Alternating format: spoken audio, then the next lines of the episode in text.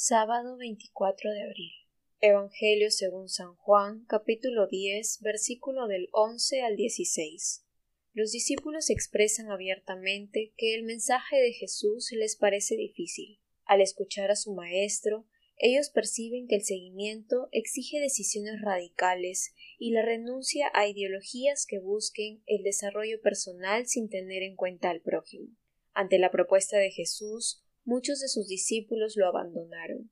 Sin embargo, a quienes permanecen fieles, Jesús recuerda que a pesar de lo exigente que parezca el Evangelio, sus palabras les conducirán a la vida eterna. Búscanos en la descripción del video. Sigue nuestras páginas, vengan y vean.